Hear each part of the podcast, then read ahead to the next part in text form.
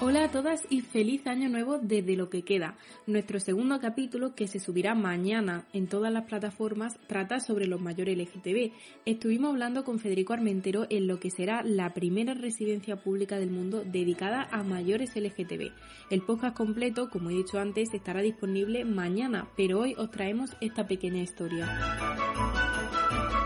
La residencia para mayores LGTB se llamará José Temasa. Cuando estuvimos hablando con Federico Armenteros, director de la Fundación 26 de diciembre, a la cual pertenece esta residencia, le preguntamos por qué se iba a llamar así y quién fue José Temasa. Esta es su respuesta y nosotros nos escuchamos mañana en el podcast completo sobre mayores LGTBI. Hasta mañana y feliz año nuevo. Vamos a ver, José Temasa para nosotros ha sido nuestro mecenas o sea, ha sido el primero que ha creído en nosotros y es el primero que cuidamos y que le acompañamos a morir. Que murió con nosotros.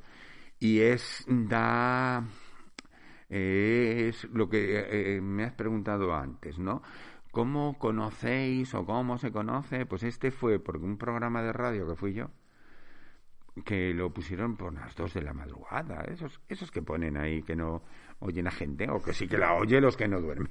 Y entonces hay que también tiene mucho, mucho, ya no. Yo estaba la trabajadora social, una trabajadora social, y ¡pum! me escuchó, y entonces investigó y me llamó. Oye, mira, tengo un, una persona que no, no podemos entrar a su casa, estamos intentando. Mm, dice, es gay. Dice, pero eso te llamo, porque es gay Dice, lo sé porque mi hijo le tenía que sacar del armario con 18 años. Le dije, ni niño, ya va siendo hora, ¿eh? De salgar del armario. Dice, le saqué yo a mi hijo del armario. Digo, uy, entonces ojo de loca, no se equivoca, hija. Tienes, digo, sí, sí, tienes un ojo. Dice, sí, sí, te lo digo yo que, que, es. Era Josete. Y entonces, pues, llevaban un año y pico intentando entrar para facilitarle la vida, porque es que estaba solo, llevaba 17 años solo, ¿eh? Sin que nadie se acercara. Era también del, como era rico, o sea, era de una familia rica, de una familia, pues ahí no les metían a la cárcel, pero les metían en el psiquiátrico. Ha estado psiquiatrizado toda la vida, no le permitieron tampoco trabajar nunca por la deshonra de la familia, porque él quería ser abogado, él quería ser como su padre, él quería eh, ni de coña. Tú ahí te damos una paguita y tú, pues, a viajar. Y se dedicó a viajar, a ir para un lado, ir para otro, pero siempre con esa soledad, con ese apartarte, sabía, tenía, eran cuatro idiomas, hablaba cuatro idiomas el niño, o sea que... Mm. Pues entonces con él eh, fui con las trabajadoras sociales para que me para verle, ¿no? Y abrió la puerta y, me, dijo a las trabajadoras sociales, ¿qué queréis? Y ellas, venimos, Josete, a estar contigo, a, que, a ver qué necesitas. Ah, pues venid mañana que hoy estoy muy ocupado. Entonces estaba, nos recibió en su puerta con una camisa abierta era y mm, desnudo porque tenía cáncer de próstata y tenía la tenía en... la vía, ¿no? Sí, la vía y tenía aquí la bolsa en la mano. Y yo fui, yo anda, digo, tú tienes que ser una persona muy importante. Se me quedó así mirando. ¿eh? Digo, por lo menos ejecutivo, porque ese maletín que tienes en la mano te, la, delata. Entonces el otro se quedó como, como diciendo, este está más loco que yo. Y entonces le, di, le dije, ah, pero mira, soy Federico, soy de una fundación para atención a mayores, ¿quieres que te cuente qué hacemos y qué? Entonces se quedó el hombre así como, mm, bueno. Entonces entré con él a su, a su casa, decía el rollo, para que él se quedara así, pero que no viera el, el, el ser profesional. Claro, tienes ese y haces. Entonces, para que no viera que yo entraba para sino que era más generar el vínculo, generar esa confianza, pero así, no, va, mira, toma, te dejo el teléfono, cuando tú me necesites, sabes que no estás ya solo, que nos tienes a nosotros, a las Antonias. Digo, porque esto es para lesbianas, gays, transexuales. Y se me queda mirando, yo no soy gay. No. Y dice, soy bisexual. Oh, de la familia. Ya está. ¿Y qué más te da, Antonia?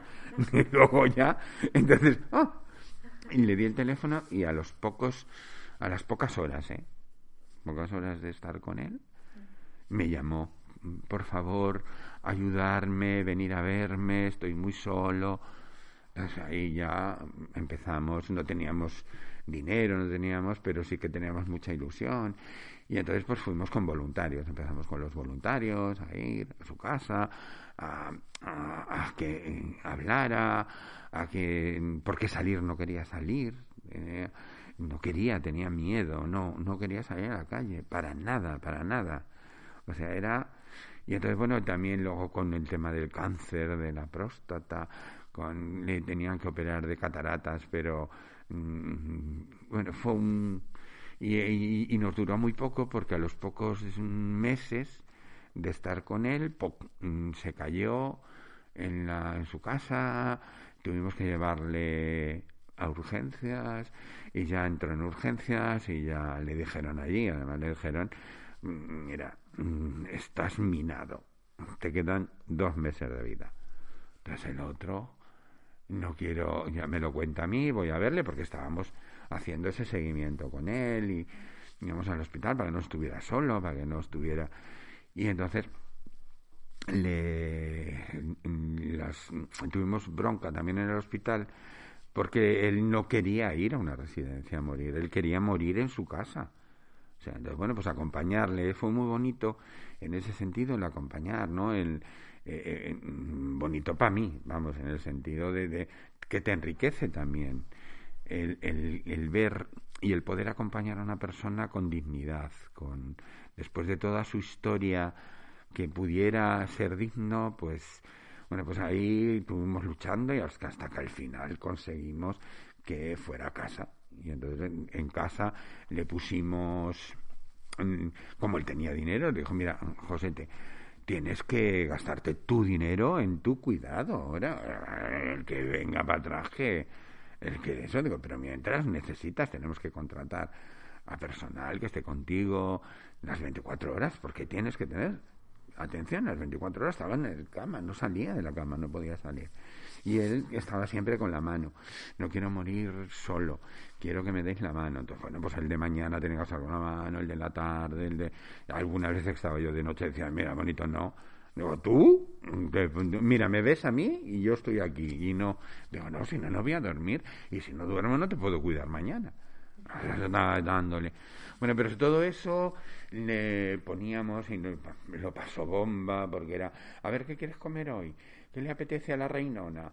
Bueno, hija, tal, pues eso, pues no, no le unas fresitas, pues unas fresitas y un heladito, un heladito, una cerveza, una cerveza, pues una cerveza, te vas a tú.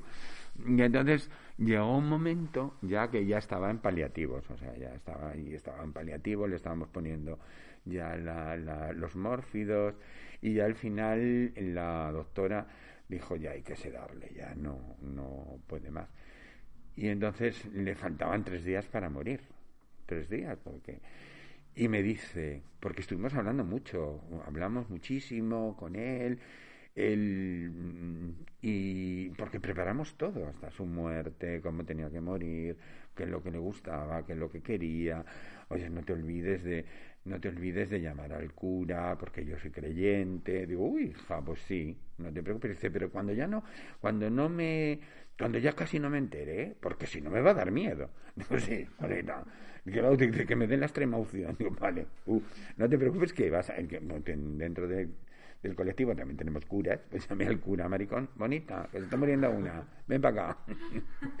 y entonces, bueno, y en ese momento, en un momento así, él me dice, es que ahora no quiero morir. Mm, digo, pues bonita, ya mm, tienes todos los boletos comprados. Si es que has comprado todos los boletos. Ahora estamos esperando al sorteo. Cuando salga el sorteo, el número que salga te va a tocar. digo, pero bueno, eso es. Eso eh, muere ese cuerpo. Este cuerpo, por cierto, que está divino, porque claro, no le dejamos que tuvo una escara, no tuvo ni una escara estando, porque le metíamos mano todos los días. Con la crema, para arriba, para abajo. Y, y él, claro, todo eso que nunca le habían tocado nadie, nunca le pues el tocarte, el que te ponga, venga, hijo, es cara no vas a tener, y cremita para arriba, cremita para abajo. Y yo, no, yo, digo, mira, y entonces digo, mira, ¿ves? Este cuerpo, digo, y eso que te lo hemos dejado muy bien, porque estaba, porque él siempre en su casa estaba desnudo, siempre. Y entonces yo la segunda vez que entré en su, en su casa, él estaba en bola picada, y yo me le quedo mirando. Y le digo, bonito. Digo, tienes toda la razón del mundo. Digo, este cuerpo es de museo. ¿Cómo lo vas a tapar? Yo en su casa, ¿por qué me le voy a decir que se tape, que no se Es en su casa. Es, tienes que respetar, ¿no? Entonces, por eso, como volviendo al, al cuerpo, que le dije, pero es que claro, este cuerpo es una lástima. Fíjate, qué bien, qué hermosura de cuerpo y sin una arruga. Hija. Digo, pero se muere. Digo, pero nunca vas a morir vas a estar en nuestro corazón siempre, vas a estar en nuestra cabeza, porque tú eres parte nuestra. Eres, has creído en la fundación, has donado todos tus bienes a la fundación para que cuidemos como te hemos cuidado a ti. Con ese encargo nos has hecho el encargo de cuidar a las personas mayores como tú, como te hemos cuidado a ti, ¿no? Digo, nos pones el listón muy alto, Antonia. Es que ha sido, digo, meter mano todo el día aquí. Digo, hija, vamos a tener que tener. Digo, pero es más. Digo, mira, la primera residencia que abramos en Madrid va a tener tu nombre. Y él se me queda mirando porque había muerto Pedro Cerolo dos meses antes, o tres, era, y estuvo. Y dice, pero yo no soy nadie. ¿Cómo? Antonio, ¿cómo que no eres nadie? Digo, tú eres, mira, tú nos has dado nos has dado tu credibilidad, has creído en nosotros, te has, confiado en nosotros, porque al principio también es que me tengo que fiar de ti, es lo único que es lo que te queda, o te fías de mí o, mala suerte por ti, ¿eh? porque si no y es así genera ese vínculo. Y entonces, bueno, por eso le dije, digo, pero si es que Cerolo ha luchado mucho por el colectivo, pero tú por la fundación. Digo, a mí Cerolo no me ha dado un, euro.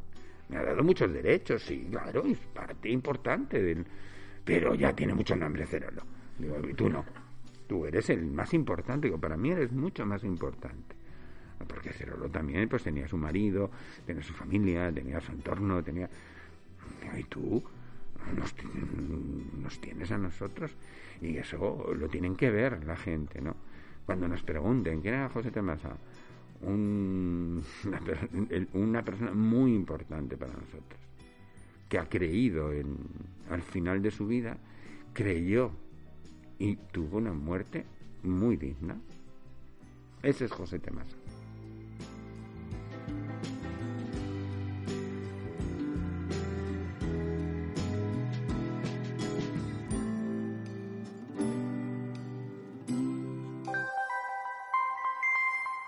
Lo que queda, un podcast original de Incógnita con Nacho Diez y Alicia Sánchez.